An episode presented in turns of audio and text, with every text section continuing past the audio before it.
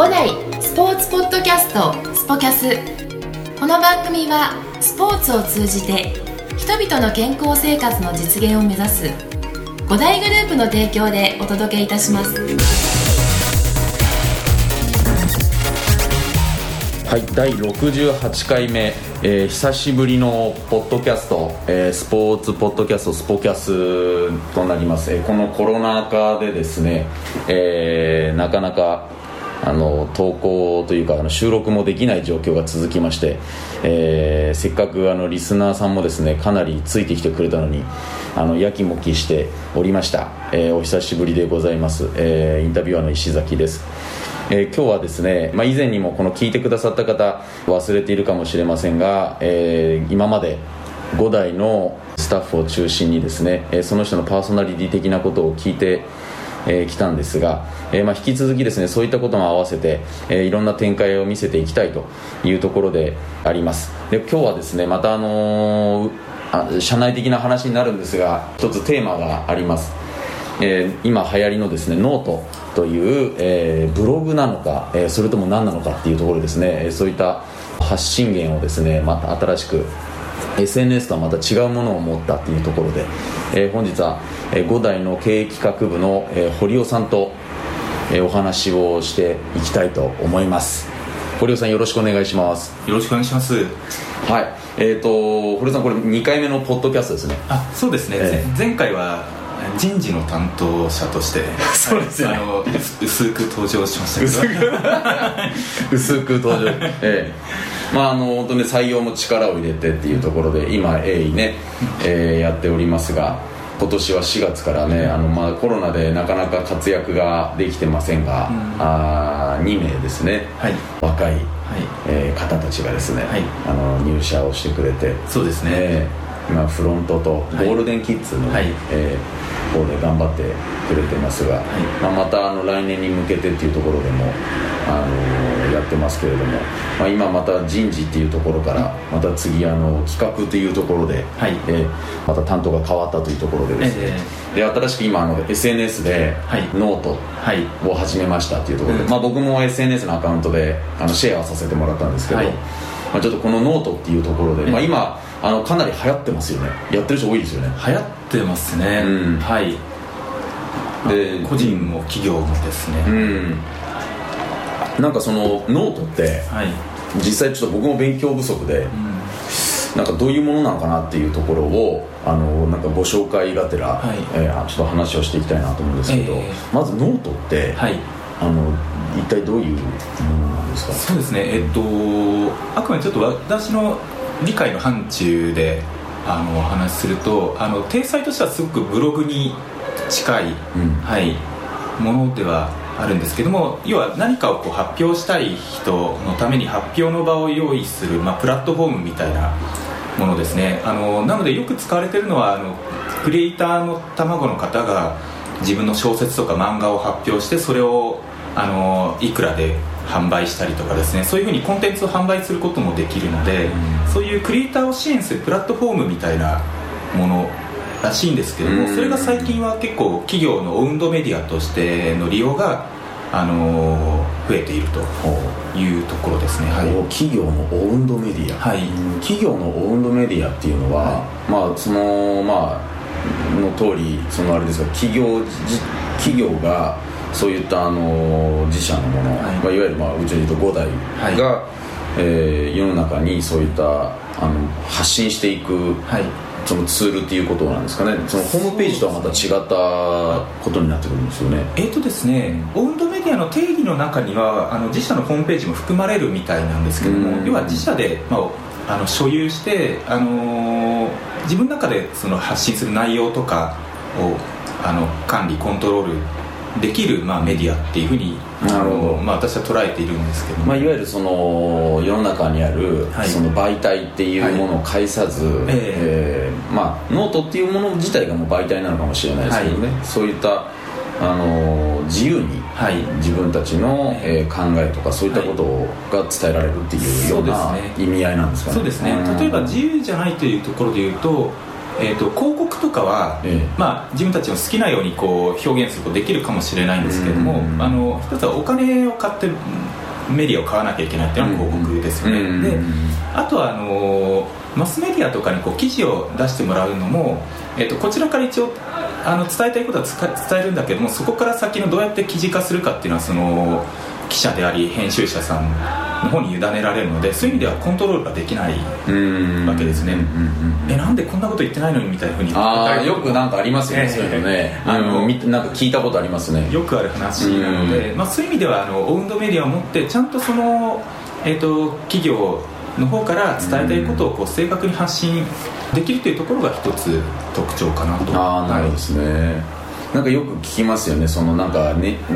なんかちょっと曲がって、ええ、あの作られてしまったみたいな、はいえ、うん。まあ、よくあるので有名人とか芸能人とかそういったのはインタビュー受けて、はい、なんかすごい、ね、あの綺麗に書かれすぎちゃったとか、全く違った方向に行って、まあまあ、受ける受けを狙ったとかね、そういったところになるかもしれないですけど、ああなるほど、まあ、そういったあのー、実際に、はい、えー、当事者として生の声で届けられるっていうところが、うん、そういったクリエイターさんもそうですよね、なんかあの自分のその考え方が、あのねじ曲がって作品になって世の中に出るっていうことはね、はい、あるでしょうねやはりありますよね、うん、あの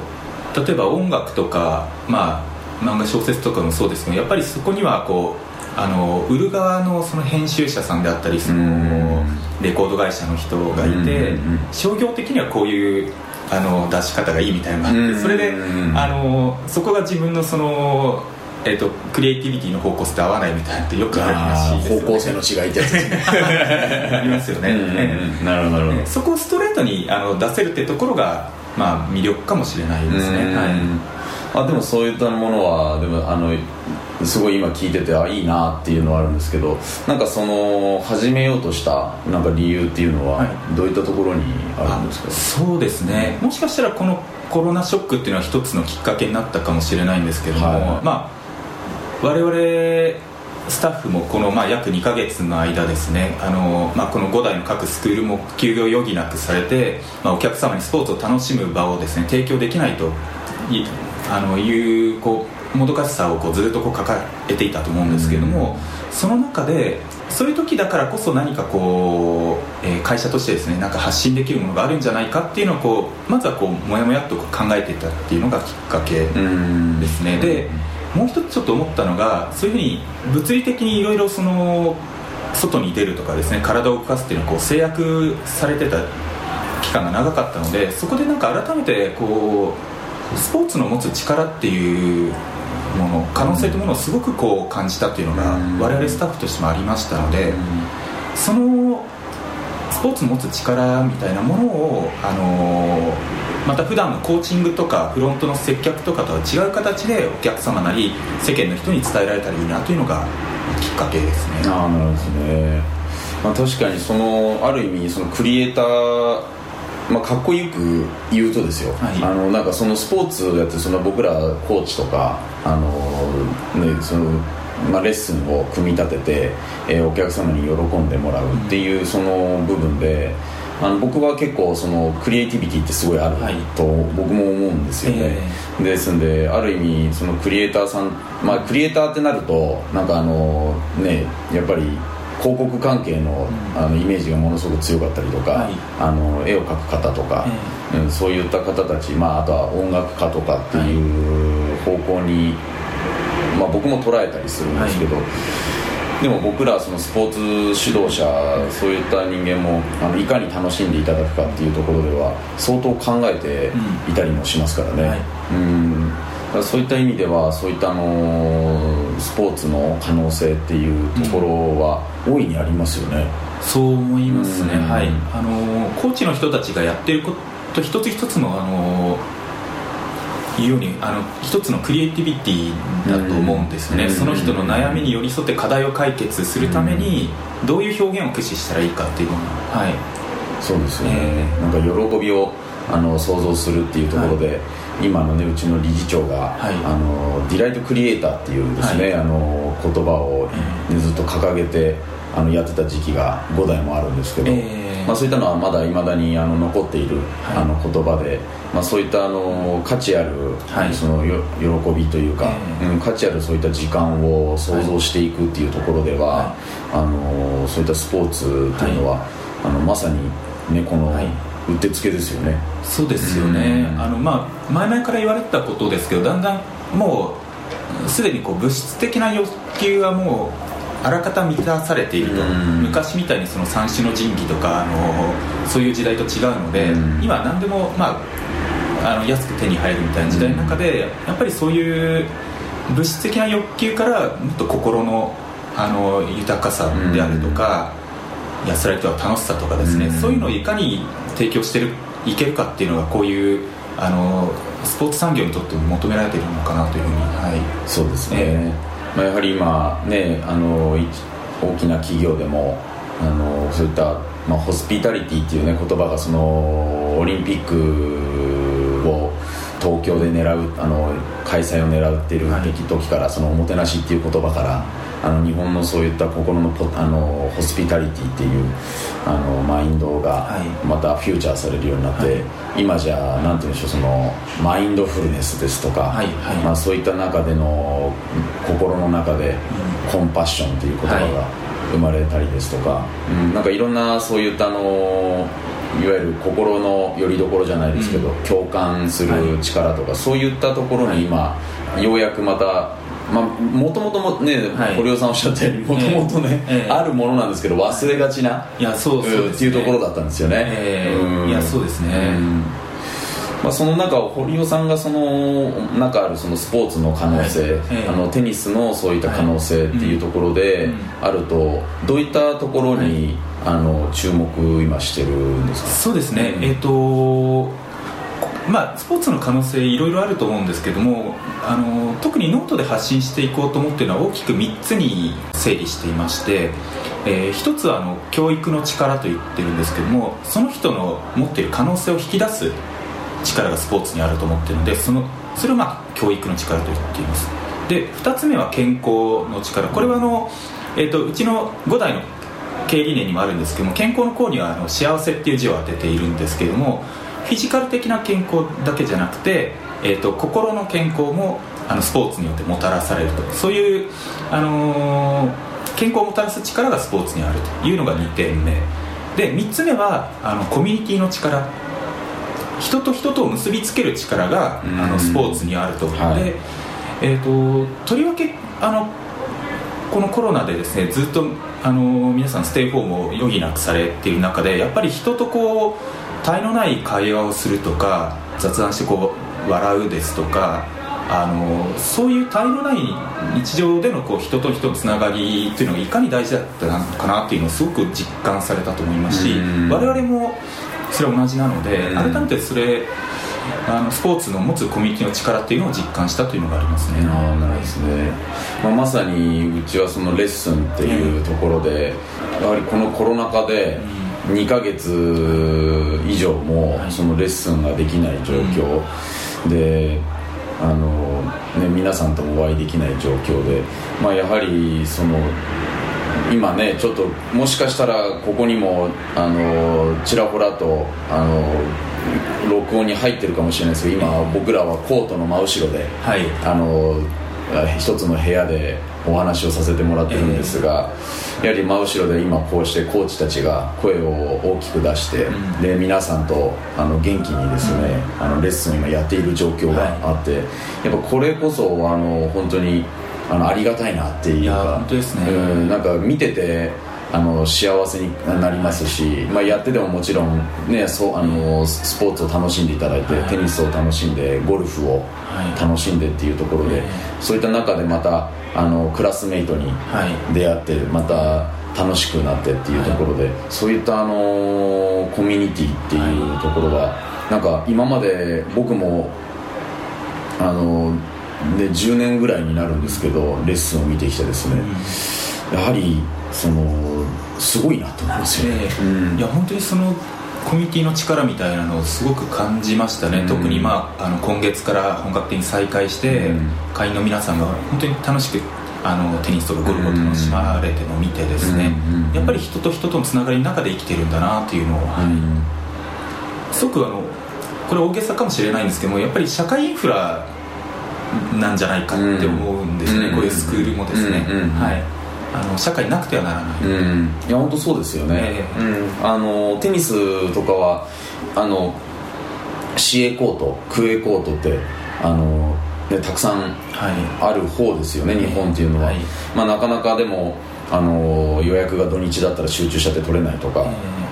あの人気のスポーツで,、はい。で人口も多くてっていうところで、まあ、ゴルフも同様で、うんそういったあのいわゆるもう本当になくてはならないスポーツの一つ、はい。うんにはなってると思うんですよね。そうですね。ん。まあ、その中でこういったあのそういった先ほどの堀尾さんがね言ってくれた教育はい。の力とそういったあの健康、はい。えーそしてそのコミュニティ、はい。まあ、そういったあのこの3つっていうのが、い、わゆるその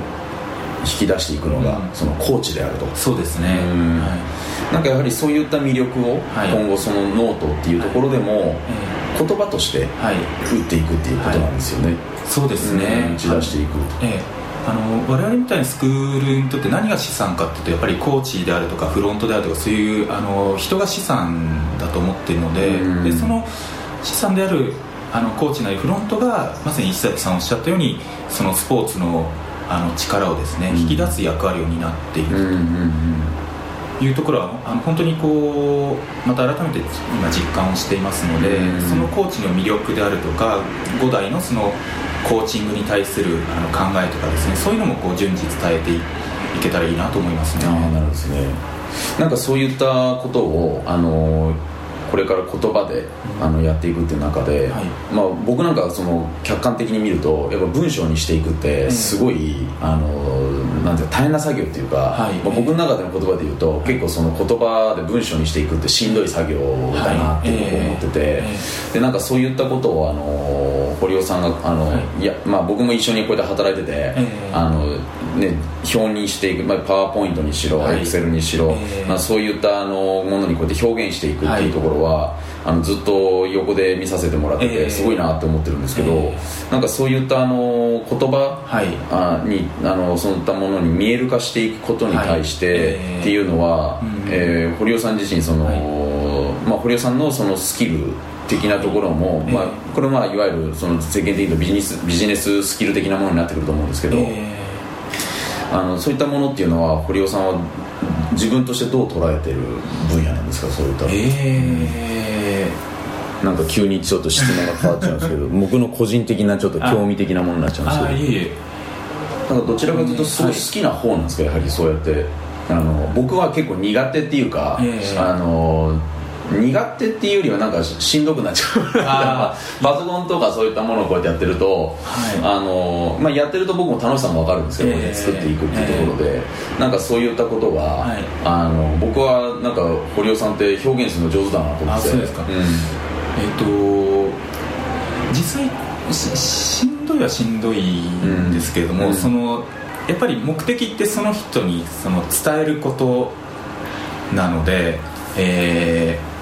相手がじゃあどういうあの言葉なり表現を使ったら一番そのこっちの言いたいことが伝わるかどうかってその言葉を見つけるのって本当に大変な作業だと思うんですけどね、うん。あのただどうどうですかねそういうのがこう見つかってぴあのぴったりした表現が見つかって実際にあ本当にいよく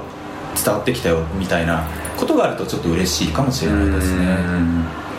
うんまあ、確かにその僕も何、まあ、僕だけじゃなくほとんどの皆さんがねあの何かこうやってひょあの見る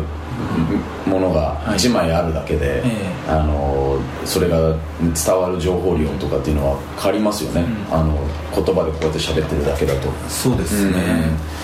そうだからあのーまあ、こうやってあのノートっていうのは結局、はい。まあ、ブログさ、ね、冒頭にあった、はい。そのブログではないっていうところがあって、うん。でもただブログとなんかなんかその錯覚してしまうのはやはり文章であるあはいはいはい。まあ、もちろん写真もありますし、えあのっていうところで、まあ、そういったあの捉え方と質が違うっていうところなんですけど、なんかそこの文章を、はい。あの書いていくっていうところで、堀尾さん自身何かそういったことを学ばれたこととかなんかそういったあのいろいろと考えた結果、はい。そういったことに目を向けたっていうのがあるんですか？えー、っとですね、あのこ個人的な話であい。いんでしょうか、あのえっと学んだっていうところで言うとあ、まあ、その文章っていうところで言うと、すごくあのし私的な話になるんですがまずはですね私がもともと埼玉県庁というところにいて、はい。まあ、十何年真面目な公務員を全うしてたかどうかは。いやそうなんですよね。ね埼玉県庁でいいたじゃないですか、ええ。でそれも確か僕なんか前に、はい。あのー人事のはい話をした時になんか触れさせてもらったのかなと思ったんですけど。そうかもしれないですね、うん。はい。であのーじゅ何年いたんですか埼玉県庁って。10結局13年4年ぐらいですね。はい134年、はい。ねねえ。そうですよね、えどんだけあのなんかさわあのお話できるぐらいでいいんですけど、ええ。あのそういった役所っていうんですか、はいっていうところって、えあの一言で言うと、ん。なんか例えばこういう民間の企業と、はいえ。なんか違いってどんなところなんですか？えーとですね。ごめんなさいなんか話をちょっとあのすいませんあの私が石崎さんの意図せざるあのものをちょっとぶつけてしまったかもしれない。すいませんあのえーとですね分かりやすく言うと民間企業は物なりサービスを売ってそこからあの利益を得て、はい。えーまた次の活動にうん。それをこう回していくっていうことでこう成立していますよね、うんうんうん。あのでいわゆる行政機関、まあ、国なり自治体なりが担っているのは基本的には再配分なんですな何かっていうとその国民なり住民の方から税うん。税金という形でこうお金をいただいてすね。それを例えば福祉の方に回すとか、まあ、本当に分かりやすく言うとお金持ちお金持ちというかあのちゃんと稼いで所得のある方からはその分こううん。税金をいただいてそれをあのなかなかいろんな理由があってこう働けない方とか、えーあの介護が必要な方とかに回していく、まあ、いわゆるこう富の再配分とかって言ったりするんですけどもそれが基本的な機能かなというふうに思っています、あるいは本当にあの環境であるとかあとは道路を作るとかそういう社会にみんなが使うものに、あの回していくと、なるほど。はい。やはりそういったところではあの社会インフラっていうところでの司令塔みたいな感じにやっぱり役所はそうですねそういった機能を果たしていただいてるんですよね。そうですね。でそれが、あのー一部の人が独断で決めてはいけないのでそのために住民なり国民の人が選んだその、えー、と議員さんがいて、うん。その人が絶えずその行政機関をこうチェックすると。であとはそのトップであるいわゆる市長さんとかうん。知事とかもあの選挙でうん選びましょうっていう、まあ、そういう仕組みになってますよね、はい。なんかあのこれでまた違うあのテーマで話せるんじゃないかっていうぐらいのだんだんなってる小学校の公民の いやいやなんかそういうところであのなんかあの経験がねキャリアがあるのででやはりそういったあのところでのあの視点ですとか、はあの物事を考えたりっていうところで、ね。あのなんかテニススクールとかはい。ゴルフスクールをこうやってあの見るっていうところで、はい。まあ、僕はあのなんか同じ会社にいながら、はい。あのその発想がすごい面白いなと思ってて、で今回のえなんかノートっていうところで、やはりそういったものをこうやって会社で伝えていくっていうところになるとまたこれもあの一つは新しい可能性がなんか出てくるんじゃないかなと思ってて。そうですね、うん。えっとその点でいうとあのもともと私がこの5代に来たのもスポーツってすごくこう社会的に社会的な課題をいろいろ解決するうん。すごいこう、まあ、それこそスポーツの力なんですけども、うん。これってすごく行政が本来担うべき領域もすごくスあのスポーツっていうものを通じて解決できている部分すごくあるなっていうところがあって、うん。まあ、分かりやすく言うと本当に教育であったり、人々が健康になるっていうところですとか、うんあと、まあ、さっきの話と同じですけどコミュニティ作りとかもそううんそうですね、あーあのみんなスポーツになそうが担ってるので実はその行政に代わってこういう一民間企業である5代がですねそういう社会に必要な役割を担っているんだなっていうところにもともと興味を持って転職したっていう経緯があるので、それをですね、まあ、今回改めてこのノートでお伝えできるっていうのはすごくありがたいことだなというふうに、はい、ああなるほど。ですね、いやよりなんか今日話聞いて、ええ。あのそういったことがなんか理解できたというか、うん、あの話聞いてる聞いてこれリスナーの方があの理解できいただくことが目的なのかもしれないけど、ええ。僕がよく余計理理解できたっていうか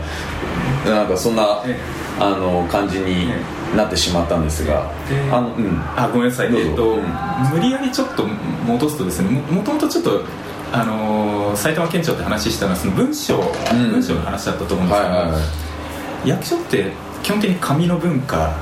なんですね。今はちょっと分かんないですけども紙でいろいろなものをうん。公文書としはい。て残しておくっていう文化があるので、何かっていうとあのいろんな報告書をこう書いたりですね、は例えば知事とかに、まあ、ブリーフィングする1枚のペーパーをですね、はじゃあこのことをその1枚でその端的に、まあ、知事とか忙しいですから、はい。もうすぐ分かるようにその書きなさいみたいなのを、もうなんか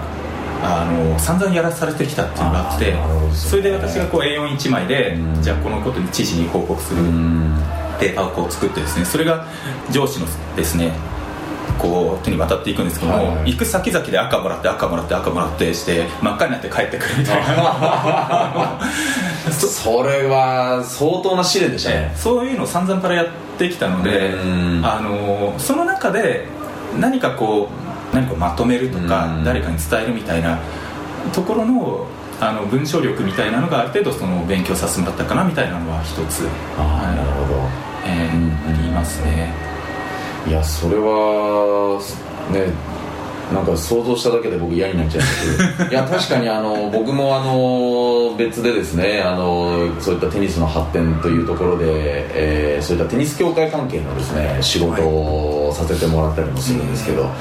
まあ、あのテニス協会という仕事といってもあのもちろんボランティア団体なのでやっぱボランティアっていうかうん発展のためにあのやってみんなで集まっている有志で集まっているものが協会だったりするんですけど、まあ、その中であの非常に僕も尊敬する方がええ。もともとやはり市市役所にあの、長年あそう勤めていらっしゃった方がいてですねまあその方の確かにあの文章、ええ。あのとか表記とかそういったものはいつも学ばせてもらってるんですけど上手ですよねそうですね、ええやっぱりそういったことをあの、はい。経てはい。やられてるので。はい。でもあのやっぱそういったあの言葉っていうのは、ええ。あの分かりやすさとかはい。分かりにくさっていうのが、あのあって。はい。まあ、広告で言うとキャッチコピーとかそういったことにも、ねい、ろんなスキルにつながってくるんでしょうけど、まあ、まさに今これからあのノートっていうところで、はい。えーそういったね僕らとしても分かりやすさとか,、ええ。なんか伝わりやすさっていうところは、はい。やっぱなんか求めていきたいですよね。そうですね、まあ、それをあのコーチは日頃のコーチングでですね、うん。あの例えばフォアハンドに悩んでるサーブに悩んでるお客様にこうソリューションを提供するために分かりやすい言葉を選んでいくっていうのが、うん。あのある、はいありますしフロントであればその例えば体体験を受けてその、うん。受講されるかどうか悩まれてるお客様に対して、うん。あのこういう方法で受講したらどうですかっていう、うん。あのを提案すると、はこれもあのそれぞれの持ち場でこうあの表現というか伝える努力をしているとは思うんですけど、まあ、うん。私は私でこういう、うん。まあ、ノートを通じて五代がやってる取り組みとかですね、ええ。あのコーチの魅力だとか、はそういうのをこう言葉で分かりやすく伝えていければなというふうに思いますね。まさにそれが今の時代のオウンドメディアと言われる ものになってくるわけですね。そうですね。ね。ん。なるほどなるほどまああの本当にあの話が尽きないんですがですねこういったノートっていう、えーまたものを使って新しい、えー情報を、はい。あのこれから届けるっていうところでぜひねですね、えー皆さんに、えーまた見ていただいて、これコメントもなんかつけられるんですよね。コメントつけられますね、ええ。なので、あのーそういったすごく大事なフィードバックになるので、え。ええぜひあのコメントとですねあのあと、まあ、Facebook の「いいね」に相当するんですけど「好き」っていうのを押せますのであ好きっていうのがあるんですね、ええ。ーそれもまたいいですね、好きってないですからね今までね。嫌いってもあるんですか俺。嫌いはなんか嫌いはなんかあよかったですよ。嫌いとか押されてね、ええ。まあ、まさにコメントもねあの誹謗中傷はやめていただきたいとね。ですよね。あのぜひあのお手柔らかに、ええ。あの見ていただいて。そうですね。ええ。はいまあ、まさにそういったねあのスポーツねの可能性、えーそういったポテンシャルを広げるっていうところでいろんなものを感じて、えーいただくためにこれからも、まあ、ポッドキャストもですね、はい。そうですけどまたは、えーき聞いて、えー読んでいただいてっていうところで、い、ろんな情報発信を温度メディアとして届けたいとうん。いうところなので、えーぜひともこれからよろしくお願いいたします。はい。よろしくお願いします。今日は、えー堀江さんありがとうございました。はい。ありがとうございました